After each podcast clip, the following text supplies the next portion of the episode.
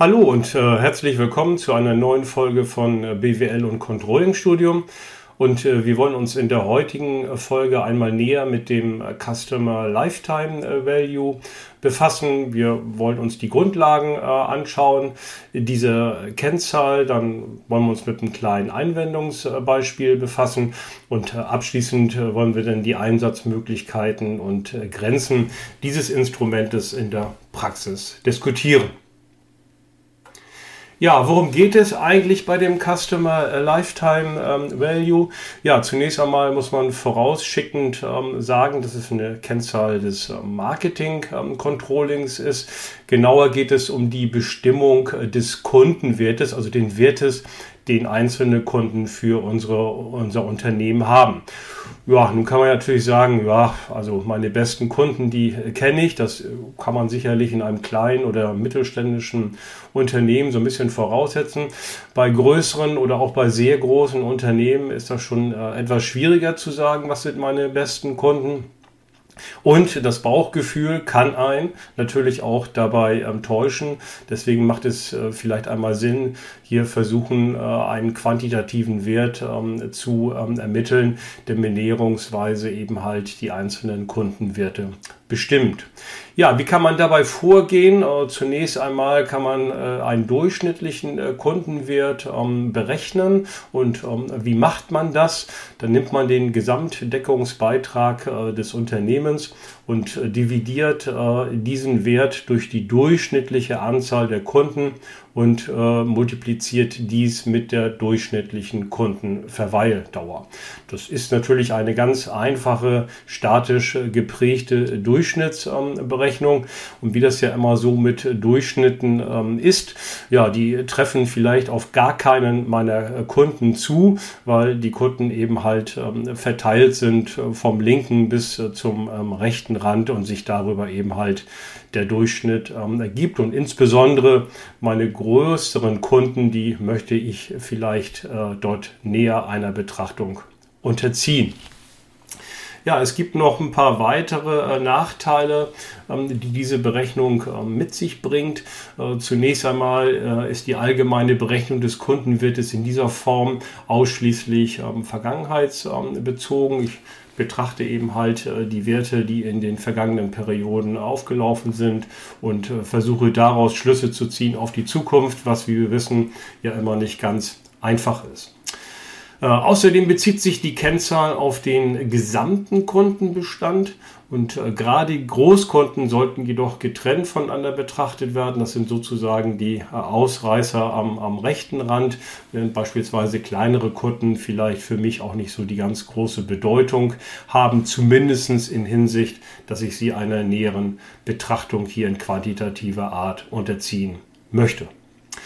Ähm, daher empfiehlt sich, eine zukunftsorientierte Kundenwertberechnung durchzuführen und da kommt eben halt der Customer Lifetime Value ins Spiel, denn mit dieser Kennzahl kann man das nämlich vornehmen.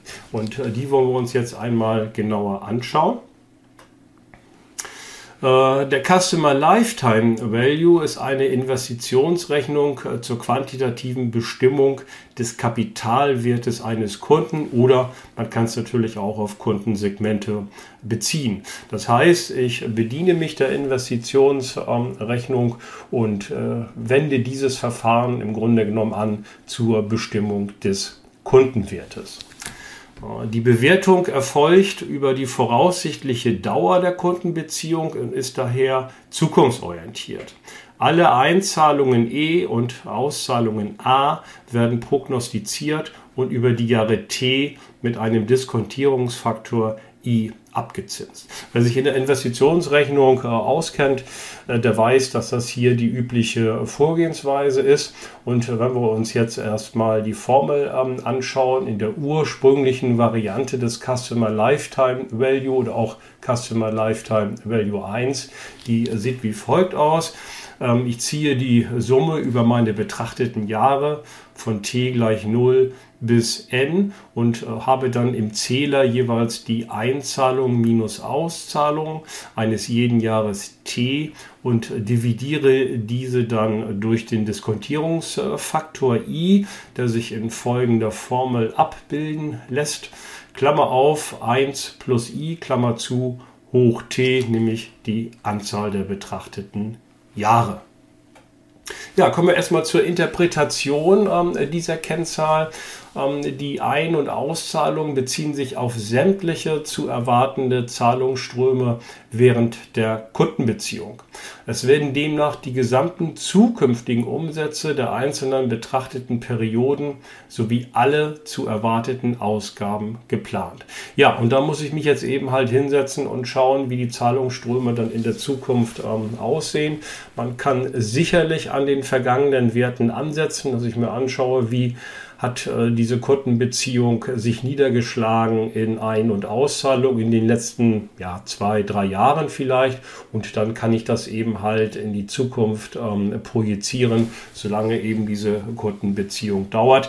Das äh, muss ich natürlich gewisse Annahmen äh, treffen. Ich habe auch dann die Möglichkeit natürlich im Rahmen einer Sensitivitätsanalyse hier mit unterschiedlichen Werten, guten in Anführungszeichen und schlechten Werten dann mal zu rechnen.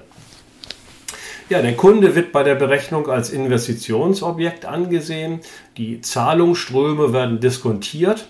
Der Diskontierungsfaktor ist ein vorgegebener Zinsfuß, der, wichtig, dem Zinssatz einer risikoäquivalenten Finanzanlage entspricht. Also ich muss dann ungefähr schätzen, wie äh, risikoreich ist eigentlich ähm, meine Kundenbeziehung ähm, und äh, dann kann ich vielleicht das ungefähr vergleichen mit ähm, einer Investition in eine äh, Finanzanlage und ich könnte dann ungefähr den Zinssatz ähm, nehmen, den ich dann vom Kapitalmarkt im Grunde genommen dann äh, ableite und äh, diesen dann äh, übertragen auf die Berechnung des Customer Lifetime Value. Ja, der dynamische Ansatz geht demnach davon aus, im Gegensatz zur statischen Betrachtung, dass Einnahmen und Ausgaben in t gleich 0 einen höheren Wert als die zukünftigen Zahlungen haben. Und dann muss man eben halt ähm, sehen, dass je weiter die Zahlungen nachher in der Zukunft ähm, liegen, ähm, desto unsicherer sind sie. Und das ist auch, wenn man so will, eine wichtige Annahme der Investitionsrechnung. Ja, problematisch ist die Prognose der genaueren Dauer der Geschäftsbeziehung. Das heißt, wie lange hält sie? Was soll ich im Grunde genommen hier als T einsetzen? Hierbei kann das Kundenalter als äh, Referenzwert gewählt werden. Die Kennzahl Kundenalter lässt sich über die durchschnittliche Dauer der Geschäftsbeziehung aller Kunden ermitteln. Oder ich kann beispielsweise auch mir nur meine Großkunden betrachten und ähm, anschauen, wie sieht denn da ungefähr die durchschnittliche Dauer einer Geschäftsbeziehung ähm, aus. Aber ich kann sie natürlich auch versuchen, individuell zu schätzen. Das heißt, die Bestimmung des Ts dann wirklich individuell zu ermitteln. Jedoch unterliegt eine Geschäftsbeziehung auch immer einem gewissen Risiko, nämlich der Auflösung und die in der Regel dann durch den äh, Kunden erfolgt und oftmals auch, selbst bei Großkunden, uns dann überraschend ähm, trifft. Und äh, dieses Risiko, dass der Kunde quasi abspringt, den kann man in einer Modifikation des äh, Customer Lifetime ähm, Values in der Variante 2 mit in die Berechnung einbeziehen. Ja, wie sieht das jetzt aus? Also der Customer Lifetime Value 2 unter der Berücksichtigung der Möglichkeit, dass ein Kunde von einem Wiederholungskauf absieht, ist die Formel des Customer Lifetime Value 1, um die Retention Rate zu erweitern.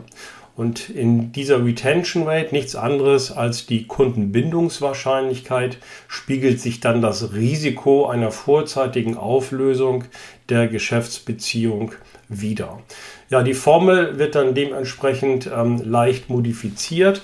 Das heißt, ich bilde wieder die Summe über meine betrachteten Jahre von t gleich 0 bis n. Ähm, dann habe ich hier meine Einzahlung minus die Auszahlung wieder in jedem Jahr t und multipliziere dieses dann mit dem äh, Retention-Faktor r hoch t und dividiere das dann wiederum durch den schon bekannten Diskontierungsfaktor bzw. die Formel dazu lautet Klammer auf 1 plus i Klammer zu hoch t. Ja, kommen wir hier zunächst einmal zur ähm, Interpretation des Customer Lifetime Value 2. wird von einer hundertprozentigen Fortführung der Geschäftsbeziehung ausgegangen, so ist R gleich 1. Das ist, glaube ich, durchaus ähm, einleuchtend. Und in dem Augenblick, wenn man eben halt meint, dass die Kundenbeziehung ähm, nicht mehr zu 100 Prozent vielleicht in der Zukunft läuft, dann muss man dann von einer geringeren Wahrscheinlichkeit ausgehen. Denn gibt es Zweifel an der Fortführung bzw. kann den Zahlen der vergangenen Jahre eine Unregelmäßigkeit der Kundenbindung entnommen werden, so sind die potenziellen Zahlungsströme mit einer geringeren Wahrscheinlichkeit zu gewichten. Äh, daraus lässt sich eben ableiten, dass die Retention Rate R immer zwischen 0 und 1 liegt. Und ähm, je höher dieser ähm, Wert ist, desto eher gehe ich davon aus, dass die Kundenbeziehung erhalten bleibt.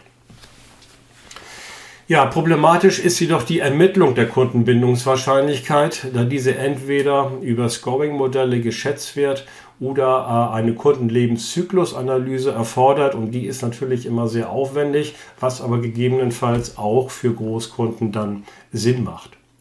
Allerdings ist es im Hinblick auf die Informationsflut schwierig, für alle einzelnen Kunden eine detaillierte Analyse vorzunehmen. Also man muss ja die Kunden im Grunde genommen schon so A, B, C mäßig klassifizieren, dass ich so ein bisschen sage, A, das dürften meine wertmäßigen Kunden dann erstmal sein und C, vielleicht die große Masse, für die ich diese Berechnung dann nicht vornehmen äh, kann oder mir eben halt auch die Ressourcen fehlen. Die Kennzahl ist daher eher für Großkunden oder Kundensegmente mit einem hohen Umsatzvolumen geeignet. Ziel dieser Marketing-Kennzahl ist die Identifizierung ertragreicher Kunden zur Optimierung des Kundenstamms. Darauf aufbauend können Marketingmaßnahmen gezielt eingesetzt werden.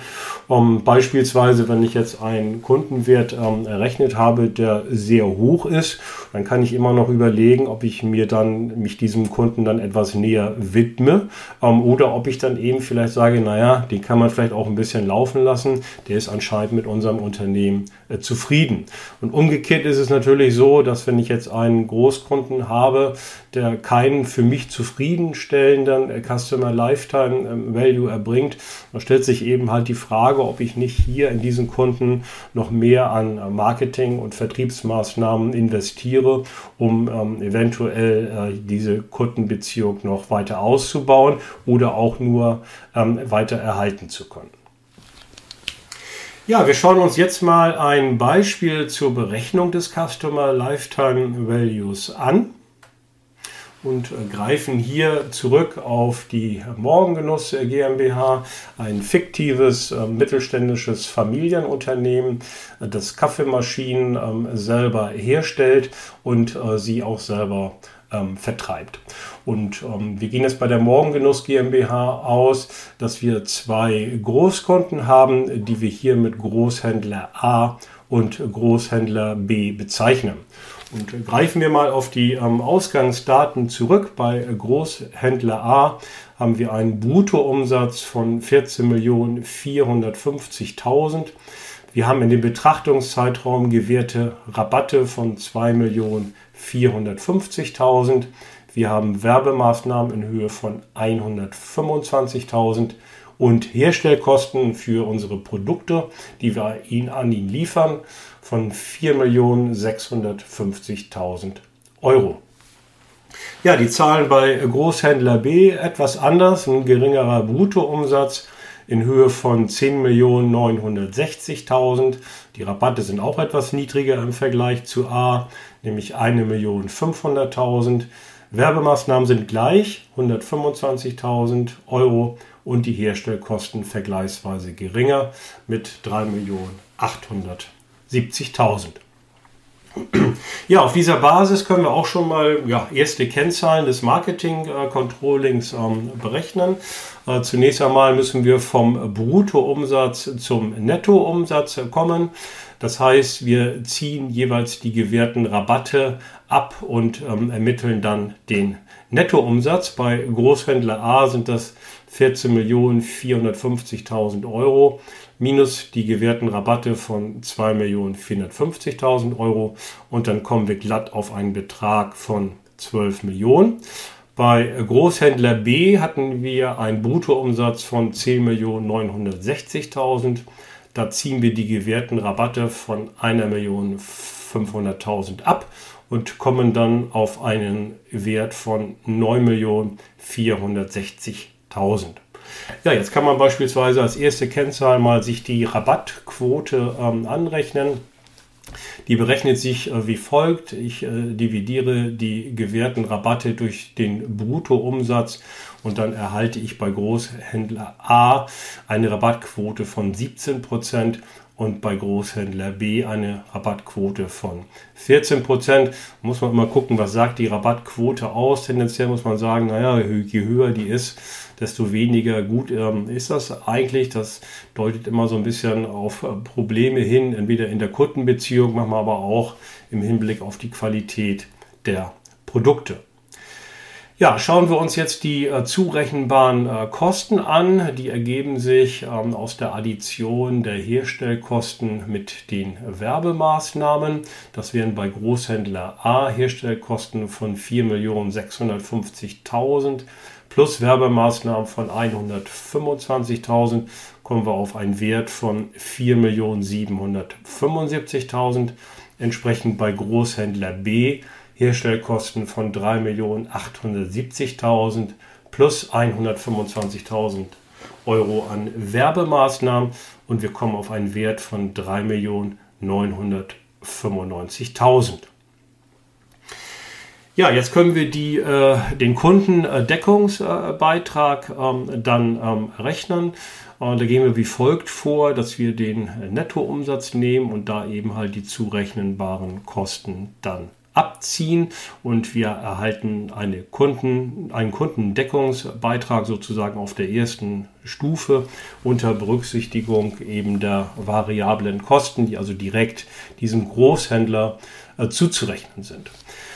Ja, das macht bei Großhändler A Nettoumsatz von 12 Millionen minus die zurechnenbaren Kosten, die wir eben berechnet haben, von 4.775.000 kommen wir auf einen Kundendeckungsbeitrag von 7.225.000. Entsprechend bei Großhändler B Nettoumsatz von 9.460.000 Euro abzüglich der zurechenbaren Kosten von 3.995.000. Dann kommen wir auf einen Kundendeckungsbeitrag von 5.465.000.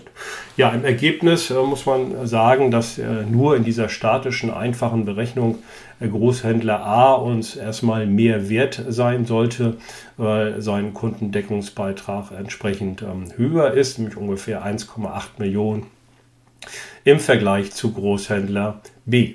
Ja, wir können abschließend noch die äh, Kundenrendite ähm, berechnen. Die berechnet sich wie folgt, ähm, dass ich den Kundendeckungsbeitrag dann dividiere durch den jeweiligen Nettoumsatz. Das wäre bei Großhändler A Kundendeckungsbeitrag von 7.225.000 dividiert durch den Nettoumsatz von 12 Millionen. Dann komme ich zu einer Kundenrendite von 60 Prozent. Ähm, Großhändler B entsprechend ähm, eine, ein Kundendeckungsbeitrag von 5.465.000 dividiert durch den Nettoumsatz von 9.460.000 komme ich auf eine ähnliche Rendite ähm, wie bei Großhändler A, nämlich auf 58 Prozent, also 2 Prozentpunkte unter dem Wert von Großhändler A. Ja, relativ ähm, betrachtet liegen die beiden ungefähr gleich auf, aber absolut betrachtet erzielt Großhändler A dann einen deutlich höheren Deckungsbeitrag als äh, Großhändler ähm, B. Vielleicht noch ein ganzes kurzes Wort zur Höhe der Kundenrendite, die auf einem ersten Augenblick so ein bisschen wie Traumrenditen um die 60 Prozent ähm, aussehen. Hier muss man natürlich ähm, berücksichtigen, dass wir den Kundendeckungsbeitrag nur bestimmt haben auf der ersten Stufe. Das heißt, lediglich die variablen Kosten gehen hier ein, keine Gemeinkosten und schon gar keine ähm, Fixkosten. Und wenn man die jetzt mit berücksichtigen würde im Rahmen einer Rechnung, dann nehmen nachher die Kundenrenditen wieder deutlich realistische Werte an. Ja, wir kommen jetzt äh, auf Basis dieser Werte zur Berechnung äh, des Customer Lifetime Value in den beiden Varianten 1 und ähm, 2. Ja, zunächst einmal wollen wir eine statische Betrachtung ähm, vornehmen. Das heißt, wir müssen jetzt erstmal die Ein- und Auszahlung jetzt für die Periode T0 bis T3, nämlich drei Jahre, haben wir uns ähm, entschlossen, ähm, wollen wir uns diese Kundenbeziehung einmal äh, näher ähm, anschauen. Und jetzt kann man natürlich überlegen, ob die Ein- und Auszahlungen jetzt über die einzelnen Perioden sich verändern, sinken, steigen, eventuell erst steigen, dann sinken. Da kann man, wie gesagt, mehrere Beispielsrechnungen dann mal vornehmen.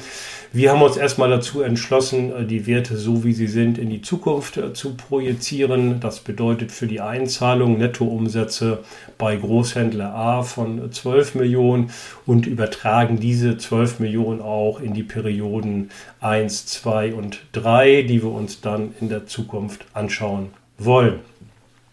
Ja, ebenso gehen wir bei den Auszahlungen äh, vor. Wir übertragen die Herstellkosten von 4.650.000 Euro aus der Periode 0 eben auch jeweils auf die Perioden 1, 2 und 3. Ebenso die Werbekosten von 125.000 in T0 wiederum eingesetzt in T1, T2 und T3. Ja, wir hatten dann eben ja schon ähm, den Deckungsbeitrag ähm, errechnet. Äh, der berechnet sich ja wie folgt für Großhändler A den Nettoumsatz von 12 Millionen abzüglich der Herstellkosten von 4.650.000, abzüglich der Werbekosten von 125.000. Dann komme ich auf einen Deckungsbeitrag von 7.225.000, wie gesehen eben gerade schon in T0. Und diesen Wert nehmen wir auch für T1, T2 und T3 an. Ja, wenn wir jetzt diese vier Werte von T0 bis T3 dann äh, addieren, äh, dann äh, kommen wir auf einen Wert von 28.900.000. Wenn wir entsprechend das gleiche dann bei Großhändler B machen würden, äh, dann kommen wir einen Wert von 21.860.000 und das spiegelt eben halt auch eben schon wieder, was wir auch bei den Ausgangsdaten bei der Berechnung und bei der Betrachtung der Werte nur in T0 für A und B eben halt schon ermittelt hatten, das aber wie gesagt aufaddiert dann über die betrachteten Perioden in der Zukunft 1 bis 3. Ja, wir kommen jetzt zum Diskontierungsfaktor, denn diese Werte sind ja erstmal rein statisch und wenn wir jetzt eine dynamische Betrachtung, so wie es in der Investitionsrechnung üblich ist, vornehmen, dann müssen wir die Werte dann äh, eben halt äh, abzinsen. Und äh, das geht eben ähm, wie folgt, dass man einen Diskontierungsfaktor wählt, der dann im Grunde genommen auch wiedergibt, dass das Geld dann in späteren zukünftigen Perioden weniger wert ist als äh, jetzt in der Ausgangslage. Ja, die Formel ähm, hatten wir ja eingangs schon äh, uns angeschaut äh, zur Berechnung dieses Diskontierungsfaktors. Das ist Klammer auf 1 plus i, Klammer auf hoch t. t steht schon fest, da haben wir nämlich äh, drei Jahre gewählt, die wir uns anschauen wollen für die beiden Kundenbeziehungen zu Großhändler A und B. Hier stellt sich noch die Frage nach der Höhe des Diskontierungsfaktors i. Dazu muss man jetzt äh, sagen, wir haben ja anfangs gesagt, naja, man guckt sich dann eine risikoäquivalente Finanzanlage an, die das Risiko widerspiegelt. Und grundsätzlich gilt, je höher man diesen Zinssatz wählt, desto risikoreicher wird die Finanzanlage angesehen und desto risikoreicher wird auch meine Kundenbeziehung, sprich äh, mein Kundenwert hier angesehen.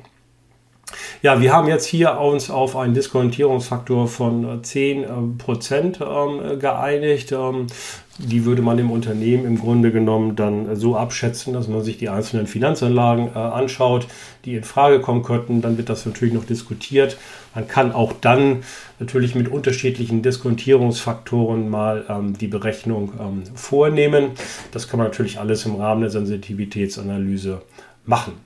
Ja, wenn jetzt i gleich 10% ist, wie eben angenommen, dann ähm, ist in T0 wir immer, haben wir immer einen Diskontierungsfaktor von 1. Warum ist das so? Äh, wenn wir jetzt die 10% ähm, in die Formel einsetzen, dann würde das bedeuten, Klammer auf, 1 plus 0,1 Klammer zu hoch t. In t gleich 0 ist t entsprechend 0 und äh, jeden Wert, den wir jetzt in Klammern hier einsetzen, jeden positiven Wert würde immer dazu führen, dass der Diskontierungsfaktor 1 ist. Also von daher entspricht das auch einer investitionstheoretischen Betrachtung. Ja, jetzt kommen wir zu t gleich 1. Da sieht die Formel dann ein bisschen anders aus. Das heißt, sie sieht nicht anders aus, aber bringt ein anderes Ergebnis. Ich habe dann in Klammern 1 plus 0,1 wiederum, aber dann habe ich als t nicht mehr 0, sondern äh, hoch 1 äh, stehen und das kann man auch noch im Kopf machen. Äh, das sind dann 1,1 und wir sehen also, dass der Diskutierungsfaktor im Vergleich zu t gleich 0 zugenommen hat. Entsprechend eingesetzt für t gleich 2 wäre das dann 1,1 hoch 2. Das heißt 1,1 mal 1,1 kriegt man im Kopf vielleicht auch noch hin sind 1,21, nimmt wiederum zu im Vergleich zu t gleich 1 und dann im Jahr t gleich 3 muss ich dann diese 1,1 hoch 3 nehmen, das heißt 3 mal 1,1. Dann komme ich auf einen Wert von 1,331 und der ist auch wiederum höher als der Wert in t gleich 2. Das stimmt also mit der investitionstheoretischen Annahme ein, dass das Geld im Zeitablauf immer weniger wert wird. Ja, jetzt kommen wir ähm, zur Bestimmung des Customer Lifetime Value 1 und da gehen wir jetzt wie folgt vor. In T gleich 0 ist es unproblematisch. Wir nehmen unseren Deckungsbeitrag von 7.225.000 Euro, dividieren den durch den Diskontierungsfaktor von 1 und ähm, oh Wunder, wir erhalten das gleiche Ergebnis, nämlich 7.225.000 Euro. Euro. Ja, der Deckungsbeitrag ist ja in den Perioden 1 bis 3 gleich. Das heißt, die 700, 225.000 Euro finden wir hier auch in den einzelnen Jahren wieder. In t gleich 1 bedeutet das, wir dividieren äh, diese 7.225.000 Euro durch den entsprechenden Diskontierungsfaktor von 1,1 und bekommen dann einen Wert von 6.568.000 181,82, der unter dem Wert von T0 liegt. Ja, entsprechend äh, T gleich 2, 7.225.000 durch 1,21, kommen wir auf einen Customer Lifetime Value 1 von 5.971.000 Euro 74,38 und dieser Wert liegt auch entsprechend unter dem Wert von T gleich 1. Ja, abschließend T gleich 3, unsere letzte Periode, wiederum die 700, äh, die 7.225.000 Euro dividiert durch den Diskontierungsfaktor von 1,331, den wir in dieser Periode heranziehen müssen. Und dann ist der Wert wiederum niedriger als der in T gleich 2, nämlich 5.428.249,44 dass wir hier auch absinkende Werte haben, muss nicht unbedingt der Fall sein. In dem Augenblick, wenn beispielsweise wir unterschiedliche Deckungsbeiträge haben, das heißt in T2 oder T3 hätten wir beispielsweise deutlich höhere Deckungsbeiträge als T gleich 1, kann also trotz des höheren Diskontierungsfaktors in den Perioden 2 und 3 natürlich ein höherer Customer Lifetime Value herauskommen. Ja, dividieren wir jetzt, äh, addieren wir jetzt die Werte von t gleich 0 bis t gleich 3 auf. Die vier Werte des Customer Lifetime Values 1 kommen wir zum ähm, Gesamtwert von 25.192.505,63. Ähm, würde man jetzt bei entsprechend äh, Großhändler B ebenfalls diese Berechnung ähm, vornehmen, dann hätten wir einen Gesamtwert von äh, 19.055.646,13 und äh, auch in dieser dynamischen Betrachtung sehen wir also, dass der Customer Lifetime Value von Großhändler A äh, deutlich höher ist als der von Großhändler B. Ja, wir kommen jetzt zum Customer Lifetime Value 2, der ja die Kundenbindungswahrscheinlichkeit ähm, mit in der Berechnung ähm, berücksichtigt. Dann modifiziert sich die Formel, wie eben schon gesehen, ähm, etwas. Und jetzt muss man natürlich erstmal gucken, wie äh, kann man diese Kundenbindungswahrscheinlichkeit ähm, konkret ähm, bestimmen. Sie muss ja irgendwo zwischen 0 und 1 ähm, liegen. 1 gehe ich davon aus, dass der Kunde mir auch für den Betrachtungszeitraum der Jahre bis T3 erhalten bleibt. Und ähm, wenn das nicht so Fall, der Fall ist und ich habe Zweifel daran, dann muss ich natürlich hier eine niedrigere Wahrscheinlichkeit ansetzen. Ja, jetzt äh, ist es bei Großhändler A so, dass demnächst Vertragsgespräche ähm, anstehen über die Verlängerung ähm, der Lieferverträge. Und ähm, jetzt haben wir beispielsweise aus der Marketing- und Vertriebsabteilung ähm, gehört, dass es immer schwierige Gespräche sind mit Großhändler A und dass man immer so ein bisschen mehr bieten muss, um den zu behalten. Und äh, die Wahrscheinlichkeit, dass der uns für die nächsten Jahre eben halt erhalten bleibt, äh, durchaus nicht mit 100 Prozent angesehen wird, ähm, sondern man schätzt dann ähm, aus dem Vertriebsbereich eine Kundenbindungswahrscheinlichkeit, die dann nur noch bei äh, 70 Prozent liegt. Ja, die Formel zur Berechnung der Kundenbindungswahrscheinlichkeit ist RT. Ja, da spiegeln sich in dem R eben halt die 70 Prozent oder der Wert 0,7 wieder. Ähm, dividiert durch den äh, Diskontierungsfaktor, der ist wiederum äh, 10 Prozent und in der Formel eingesetzt 1 plus i gleich Diskontierungsfaktors in Klammern eben hoch t für das betreffende Jahr. Ja, die Retention Rate beträgt dann im Jahr t gleich 0 wiederum 1, ja, weil in die Formel ähm, eingesetzt rt, der Wert von äh, 0,7 hoch 0, ähm, dividiert durch den Diskontierungsfaktor von 1,1 hoch 0 ergibt dann wiederum 1. Ja, so einfach wird es dann nicht mehr in den Perioden 1 bis 3, dass man das im äh, Kopf äh, berechnen äh, kann. Ähm, die Formel eben halt eingesetzt für das Jahr t gleich 1 erhalten wir einen Wert von 0,6364 und für t gleich 2 auch auf vier Stellen gerundet 0,4050 und in t gleich 3 haben wir dann nur noch einen Wert von 0,2577 und äh, in diesem Wert spiegelt sich also auch wieder, dass die, äh, das, äh, die, die Kundenbindungswahrscheinlichkeit dann berechnet auf die zukünftigen Perioden dann eben halt abnimmt. Ja, jetzt ähm, geht man bei der Berechnung wie folgt vor, dass man jeweils den Wert des Customer Lifetime Value 1 ähm, nimmt und den dann eben halt dividiert durch die eben bestimmte Kundenbindungswahrscheinlichkeit, das heißt genauer die Formel. Dann haben wir in t gleich 0 immer noch unsere 7.225.000 äh, Euro. In t gleich 1 gehen wir dann von dem Wert von Customer Lifetime Value ebenfalls berechnet aus. Das sind 6.568.181,82 dividiert durch die jeweilige äh, Kundenbindungswahrscheinlichkeit, in diesem Fall 0,6364, ergibt dann einen Wert von 4.597.727,27. In T gleich 2 war der Customer Lifetime Value 1 Wert 5.971.074,38 dividiert durch die Formel für die Kundenbindungswahrscheinlichkeit von 0,4050 ergibt dann ein Customer Lifetime Value 2 Wert in t gleich 2 von 2.925.826,45. In t gleich 3 entsprechend äh, Customer Lifetime Value Wert 1 von 5.428.000 249,44 dividiert durch die Formel für die Kundenbindungswahrscheinlichkeit mit R gleich 0,7.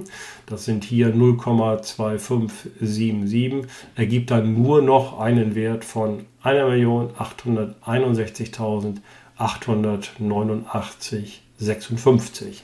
Ja, wenn wir jetzt die vier für die einzelnen Perioden T0 bis T3 berechneten Werte aufaddieren, dann kommen wir bei Großhändler A auf einen Wert von 16.610.443,28.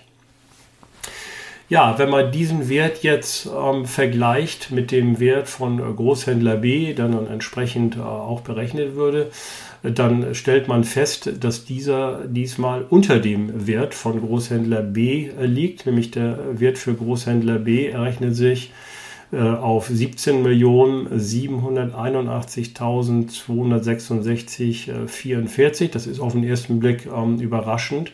Das ähm, liegt aber daran, dass wir hier bei Großhändler B mit äh, einer anderen Kundenbindungswahrscheinlichkeit gerechnet haben.